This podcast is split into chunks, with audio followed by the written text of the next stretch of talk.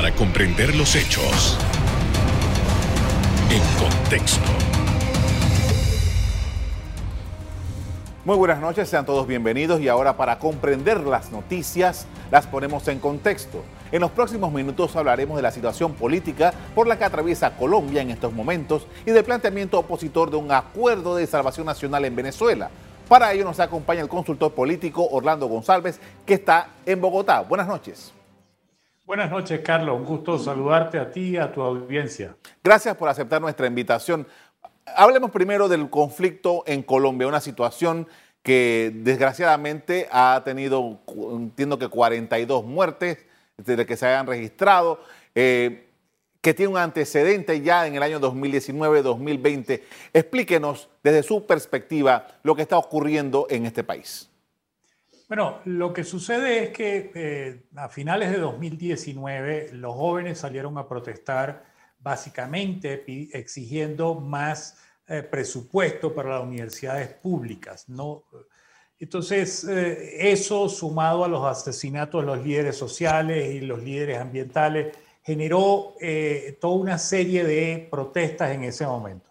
Eso quedó congelado porque mm, digamos, el presidente convocó a un gran diálogo, pero convocó un diálogo donde él escogió con quién hablaba, cuándo hablaba, qué temas hablaba y dónde se hablaba.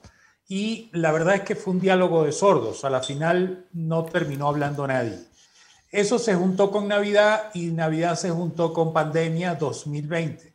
Y luego en pandemia, pues le dijeron a la gente, bueno, estamos en pandemia, quédese en su casa. Pero el pequeño detalle es que 60% de la fuerza laboral colombiana trabaja en la economía informal. Por lo tanto, lo que ellos llevan a, su casa eh, en la noche, la, comida que llevan a su casa es producto de la venta del día. Sin embargo, le dijeron quédese en su casa. Eh, durante el año 2020, eh, para resumirlo lo más rápido posible, el Congreso sesionó dos veces, estuvo completamente ausente, el presidente entonces se dedicó a gobernar por decreto, emitió 400, más de 450 decretos, de ellos 14 fueron a favor de los ciudadanos y 440 y tantos a favor de las empresas privadas. Entonces, eh, sumado a eso, se dieron una, serie de, gastos superfluos que no tenían ningún sentido, pero el, hecho es que el 42% de la población hoy en día está en situación de pobreza. Más de medio millón de, de comercios cerraron sus puertas. la tasa de desempleo está sobre el 17-18% y en el segmento joven llega al 48% en menores de 30 años. Entonces, toda esa presión acumulada se desató a raíz de la reforma fiscal que trató de implementar el presidente. Ese fue el detonante, pero la razón de fondo es la precariedad, la pobreza, la indolencia en la que está. De hecho, ayer presentó la Universidad del Rosario junto con el diario El Tiempo una encuesta nacional que hicieron a los jóvenes justo ahora en esta marcha y entonces en, este periodo de protestas y, le preguntaban a los jóvenes, bueno, ¿por qué protestas? Y el 74% dijo que protestaba por la falta de empleo, el 53% dijo que por la pobreza y el 48% dijo que por los actos de corrupción que no han sido investigados y sancionados. Pues lo que hay es un gran malestar social y la reforma fiscal fue el detonante de toda esta protesta. De esa, de esa encuesta que usted eh, nos conversa esta noche, me llama la atención que uno de los elementos principales y una de las explicaciones que hacen los encuestadores es una grave crisis de confianza que los jóvenes precisamente tienen a las instituciones colombianas. Es correcto. Este, por ejemplo, eh, el Congreso de la República tiene 7% de respaldo de los jóvenes, la presidencia 9%, los partidos políticos 7, eh, 8%, las Fuerzas Armadas, que eran una institución muy respetada en este país, hoy en día apenas el 36, 37% eh, de los jóvenes la respaldan. Entonces, han perdido una desconfianza total los jóvenes en, en las instituciones públicas y son ellos los que están en la calle día tras día. Vamos para el día 16 ya. Esto no se había dado desde 1977, no se había dado un paro tan largo, jamás se había dado un paro tan largo, y, el que duró varios días fue en 1977. Entonces, esto ha conmocionado al país, pero son los jóvenes en la calle que están diciendo, ya no aguantamos más, ya no queremos más. Pero sorprendentemente, además, cuando revisaron en esa encuesta el tipo de emociones que están manejando, hoy en día, a, principios de 2020, el 63% de los jóvenes se sentían alegres. Hoy, apenas el 5% se siente alegre. El 36, 37% se siente triste. Pero lo, lo esperanzador aquí es que los jóvenes consideran que el voto puede ser un mecanismo para cambiar esta realidad y eso es lo importante porque en el fondo pareciera que hay un, un, evento desesperanzador, pero no, los jóvenes están claros que a través de los mecanismos democráticos se puede cambiar esta realidad y me parece que la próxima elección de diputados y senadores que se va a hacer dentro de 10 meses, este, los jóvenes van a jugar un papel protagónico enorme. Ahora, eh, eh, estamos hablando de Colombia, un país que desgraciadamente ha tenido muy malos antecedentes en cuanto al manejo de situaciones políticas. Tomando en consideración eso, la, proximidad de estas elecciones y también el, término que se, eh, del gobierno del propio Duque, ¿cómo se puede ver este asunto, la, la necesidad de este grupo poblacional importante de Colombia frente a los intereses y las acciones políticas electorales? Mire, eh, es complicado. Yo tengo la tesis o una hipótesis de que el alargamiento de este conflicto lo ha generado el propio gobierno por intereses de hiperpolarizar la sociedad, de dividir la sociedad y de entonces tratar de frustrar los posibles acuerdos políticos a que se están gestando en este momento con miras a las elecciones presidenciales de mayo del año que viene. ¿Para qué hacer eso? Bueno, Duque fue electo en segunda vuelta con el 54% de los votos emitidos, pero cuando tú sumas todos los que votaron por su adversario más los que se abstuvieron, tú obtienes que Duque fue electo por apenas el 29% del electorado colombiano. Quiere decir que 7 de cada 10 no le votaron. Y eso me parece que es un detalle que el presidente nunca tomó en consideración, que su base era muy pequeña. Entonces, haciendo cálculos electorales, si yo logré ser electo por 29, ¿por qué no podría ser electo por 24 o 25%? Entonces, divido la, la, sociedad, este, hiperpolarizo para tener posibilidades de eh, sobrevivir, de optar al poder con otro candidato, por supuesto, o en todo caso ser un influyente en el próximo gobierno. Me parece que es por ahí por donde van los tiros, porque no tiene ningún sentido este, que a 16 días el presidente siga cerrado y siga tratando de evitar conversar abiertamente fuera de Palacio, este, a la luz de todo el mundo y de hacer un mea culpa y a escuchar a la gente y dar soluciones a la gente. Ha ido dando algunas alternativas este, como pequeñas pinceladas, pero el problema de fondo de la inequidad, de la pobreza, de la injusticia está allí. Y si eso no se ataca de frente, los jóvenes no van a ceder, los jóvenes van a seguir en la calle. Entonces, ¿quién está jugando al desgaste de esto? Me parece que es el gobierno, que está apostándole a que se desgaste la situación. Con esto vamos a hacer una pausa para comerciales. Vamos a seguir analizando el tema de las tensiones en Colombia y las posibilidades de solución. Ya volvemos.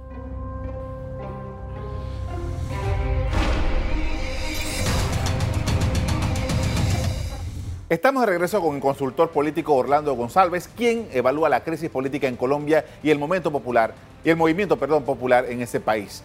Y quiero rescatar lo que usted dice, que la intención, según usted dice, del presidente Duque es hiperpolarizar. Y justamente en estos días hemos estado leyendo reportes desde Colombia que hablan de un asunto Petro-Duque.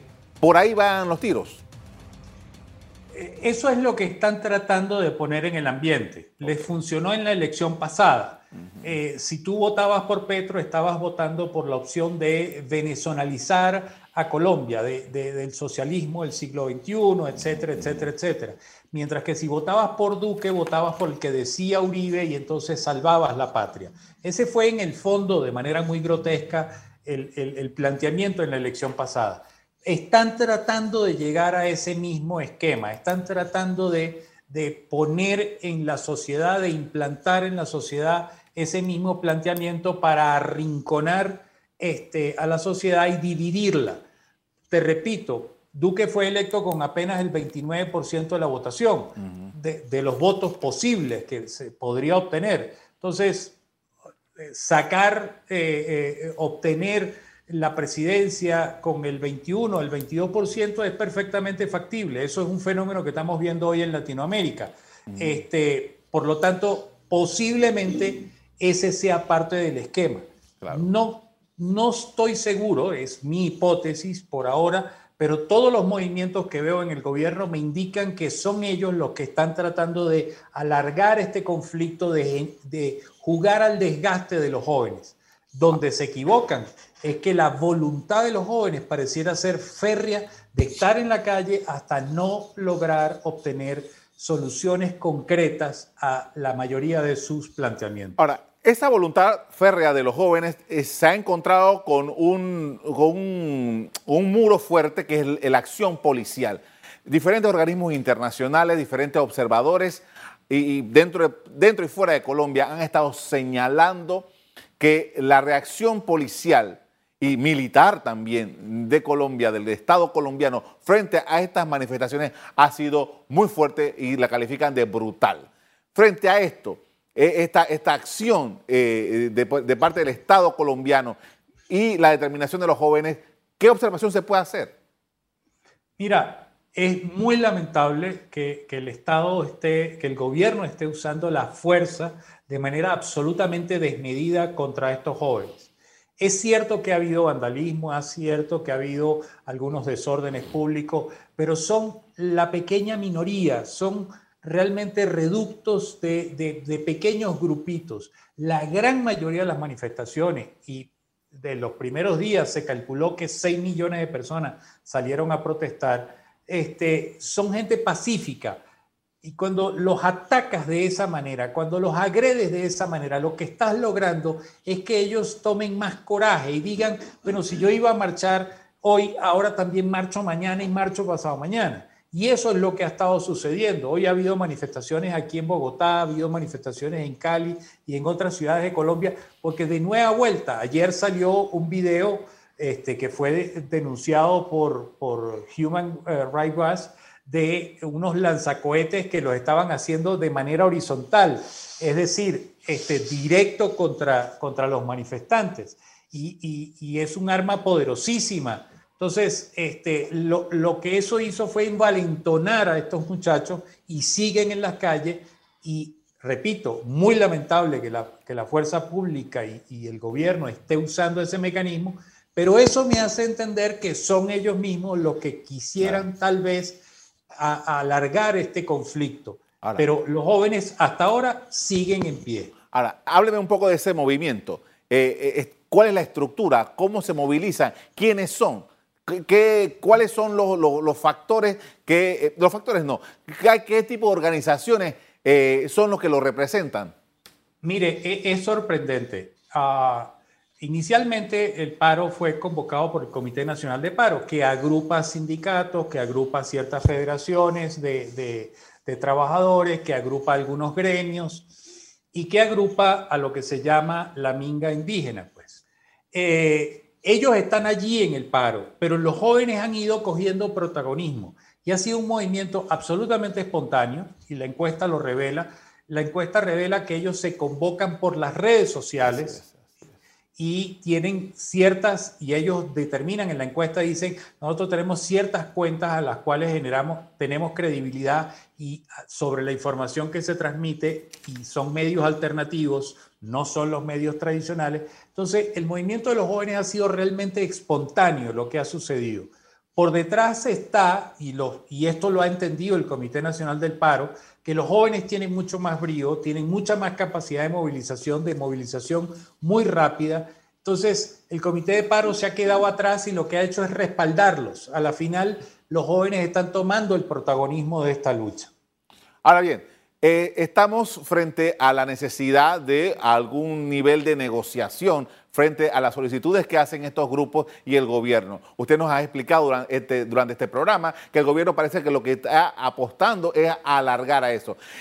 Ese, ese escenario eh, con, esa intensidad con la que eh, se están dando estas protestas, ¿no pudiera tener nuevamente Colombia en riesgo de un asunto mucho más grave? Mire, evidentemente eh, el daño que, le están haciendo a la democracia en la actitud del gobierno de no abrir las puertas, de no escuchar, de no ser empáticos. El gobierno ha sido empático es decir, carente de empatía. Fíjense que la primera reunión que se hizo, la primera y la única que se ha hecho hasta ahora con el Comité Nacional del Paro, después de tres horas salieron y dijeron, este, no hubo acuerdos, el gobierno no tiene empatía con las víctimas de este conflicto. Entonces, el gobierno sigue sin reconocer este, las matanzas de líderes sociales y ambientales. El gobierno lo llama, dice que no son matanzas, que son asesinatos colectivos. Yo la verdad no, no logro entender la diferencia entre una cosa y otra, pero el, punto de vista, el, hecho es que el mantener este conflicto le hace mucho daño al país, le hace daño a la economía, le está haciendo daño al, nivel de credibilidad del país en el extranjero, ha expuesto y desnudado al país de mayor biodiversidad del mundo, el, país hermoso y bello, lo ha desnudado ante el mundo y hay una Colombia este, que está sufriendo, una Colombia llena de pobreza, de injusticias, de inequidades, que está siendo, poniéndose al descubierto. Eso es un daño que se le está haciendo al país, pero alguien tiene que ceder y, alguien tiene que reaccionar y el, y el, que lo tiene que hacer es el que está administrando el Estado, que es el gobierno. Y hasta ahora pareciera que no hay mucha voluntad para hacerlo. Con esto vamos a hacer otra pausa para comerciales. Al regreso, seguimos poniendo en contexto la propuesta de Juan Guaidó ahora para salir de la crisis y recuperar la democracia en Venezuela. Ya volvemos.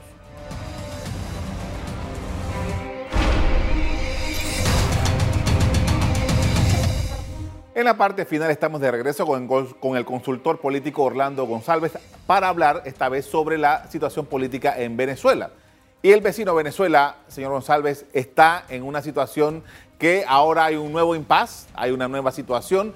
El, dirigente eh, eh, reconocido por 58 países como presidente de Venezuela, eh, Juan Guaidó, hizo una propuesta nueva a la sociedad venezolana y al gobierno para un diálogo. Y el presidente Maduro dice, ahora tú me vas a llamar para un diálogo. ¿Qué observación hace usted sobre eso? Mira, la situación de Venezuela es supremamente complicada y lo ha sido durante muchos años. Eh, es evidente que eh, el régimen ha logrado todos sus objetivos hasta ahora. Su principal objetivo es mantenerse en el poder a cualquier costo y a toda costa, y lo ha logrado. Y no le importa el costo que eso tenga. El costo eh, en vidas, el costo en prestigio internacional, en sanciones, no le importa, están allí. El otro logro, gran logro del régimen, ha sido lograr dividir a la oposición sucesivamente. Y, esta propuesta que hace Juan Guaidó este, es una respuesta a esas sucesivas divisiones y a ese desbandamiento que ha habido en la oposición. Ahora, me parece, en mi opinión particular, pudiera yo estar equivocado, que comienza muy mal la propuesta, porque la propuesta no comienza siendo un mea culpa de la conducción que se le ha dado al movimiento político eh, democrático de oposición en Venezuela. Hay que reconocer que se han cometido errores, errores estratégicos graves, claves, que hubiesen podido, de no cometerse, hubiesen podido ayudar a avanzar eh, eh, en, en, el desmontaje del régimen y en llegar a una solución. Pero bueno, no lo hicieron, pero han hecho una propuesta amplia me parece que lo que está haciendo Juan Guaidó es recogiendo el sentimiento de la Unión Europea, de los Estados Unidos, del Grupo de Lima, del Grupo de Contacto, y están tratando de establecer un mecanismo de negociación del cual este, puedan entonces sentarse con base sólida. Yo planteo, desde hace algún tiempo vengo planteando que en Venezuela la única manera para llegar a un, acuerdo y tratar de salir de esta situación es estableciendo, dándole un incentivo al régimen. Y ese incentivo tiene que ser, por ejemplo, una justicia transicional, parecida a la que se hizo con los acuerdos de paz aquí en Colombia, de tal manera que los, los integrantes del régimen tengan garantías de que una vez salidos del poder van a poder este, tener un, juicio justo y van a tener este, la posibilidad de recibir un perdón y de ofrecer un perdón por los crímenes que cometieron. Ahora, en, la propuesta que hace eh, el señor Guaidó, dice, ah, pone como condicionamiento al diálogo, bueno, nosotros podemos eh, eh, ayudar a que las sanciones que hay contra Venezuela se vayan liberando. Este mecanismo de, negociación, eh, sacarlo en, la primera propuesta, no, no, no, no deja a Guaidó y a su grupo como que este es el, último, el único recurso que tiene para maniobrar. Mire, eh, hay dos, elementos. Uno, las sanciones no son contra Venezuela, sino son contra funcionarios del régimen, ¿no? Y, es una cantidad amplia. Eh, no, no, lo veo tan así, Carlos. Yo pienso que, que la jugada es tratar de dividir al régimen. Tratar de ver si algunos del régimen dicen, ah, caray, si este señor me garantiza que me quitan las sanciones, entonces yo me voy para el otro lado pienso que busca ese objetivo. Como el número de personas sancionadas es tan amplio, este, da tiempo para ir negociando y da tiempo para ir quitándole sanciones a uno y a otro, a uno y a otro, para tratar de dividir y debilitar al régimen. Pienso que es por ahí, pero no estoy seguro que funcione. Ahora, eh, tomando en consideración eh, eh, esto que usted mencionó desde el principio, que la, la división de la oposición, cosa que dijo el presidente Maduro hace un rato, hace ayer. Dijo, bueno, aquí nosotros tenemos una mesa de diálogo que entiendo que no se había reunido mucho, pero está allí. Esa maniobra, ese uso de ese recurso, deja sin posibilidad del diálogo real con el grupo de Guaidó, como usted lo ve. Claro, porque el, el problema es que el, yo, comencé hablando de que no habían hecho un mea culpa. Te pongo un ejemplo.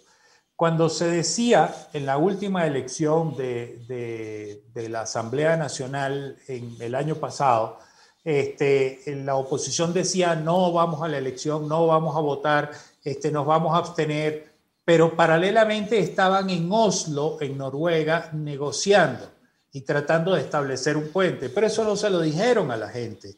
Eso es un irrespeto al ciudadano, eso es un irrespeto al ciudadano opositor. Y así como eso, han sucedido varias veces. Entonces, el régimen usa el diálogo y la negociación para ah, comprar tiempo y alargar y estirar y, pasar la arruga más hacia adelante. El problema de, de estas negociaciones es que si no se hacen de manera transparente, de manera abierta y con unos garantes, del proceso, no van a llegar a nada. ¿Qué hizo Maduro? Bueno, creó su propia eh, mesa de diálogo acomodada a su manera, con pseudo opositores, nuevamente. Lograron su objetivo, dividir la oposición varias veces. Entonces, si esto no se hace con unos garantes que garanticen que las dos partes van a cumplir y que el proceso va a ser absolutamente transparente, probablemente estamos ante una situación donde no avanzaremos mucho. Ahora, ya finalmente quisiera saber, ¿cuáles son las perspectivas que usted dentro de su análisis le ve a la situación venezolana? Mire, yo en las condiciones actuales me parece que, es muy precaria para la oposición venezolana. Primero, porque no se atreven a hacer un mea culpa. Segundo, porque no se atreven a abrir la puerta y, e integrar y ser inclusivos. Tercero, porque no están escuchando al ciudadano. Han perdido la capacidad de escuchar, están en la burbuja de las redes sociales, están en la burbuja de la capital, están en la burbuja de la discusión política, pero se olvidan del tema de vivir diario de los ciudadanos. Y mientras no recuperen esa capacidad de escuchar al ciudadano y sobre todo la capacidad de sentir al, al ciudadano venezolano, van a estar desconectados y por lo tanto su movimiento político de oposición no tendrá respaldo amplio de la ciudadanía. Y en tercer y en cuarto lugar, se han desconectado del resto del país porque se han suscrito fundamentalmente a la capital. Entonces, si no hacen estos cuatro pasos, si no hacen un mea culpa, si no se reconectan con la ciudadanía, si no abren las puertas y son más incluyentes, si no tienen la capacidad de sentir, probablemente sigamos en esta angustia y en este infierno que ha sido el régimen para Venezuela. Te agradezco mucho por habernos atendido. Muy interesante su planteamiento, muy amable. Gracias, Carlos. A la orden y un gusto saludarlo. Igualmente. Bien, la reforma tributaria en Colombia buscaba recaudar cerca de 2% del Producto Interno Bruto de ese país. El PIB colombiano en 2020 fue de 237 mil millones de dólares. Hasta aquí el programa de hoy. A ustedes les doy las gracias por acompañarnos y me despido invitándolos a que continúen disfrutando de nuestra programación. Buenas noches.